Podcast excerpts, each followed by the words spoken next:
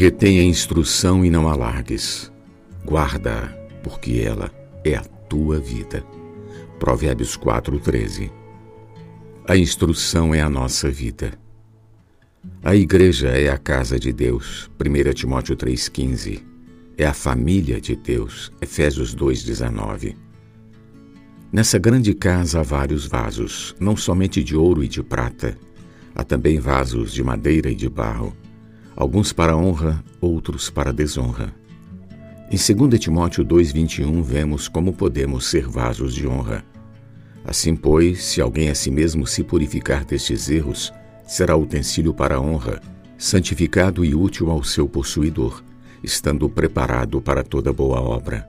Por essa razão, depois que cremos no Senhor Jesus, recebemos a vida divina, Deus nos coloca no ambiente de sua família, a Igreja, a fim de recebermos cuidado e instrução para crescimento e santificação. Nesse ambiente de amor, temos curadores que cuidam de nossa alimentação e mestres que nos educam e ensinam na palavra de Deus. Gálatas 4, 1 e 2.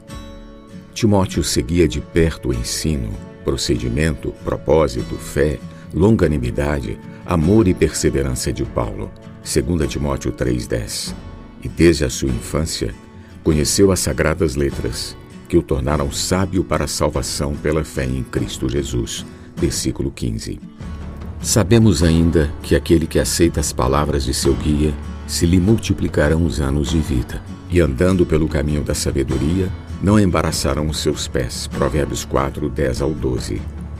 Vamos reter a instrução que recebemos dos que cuidam de nós, pois ela nos dá vida e essa vida nos purificará para sermos vasos de honra.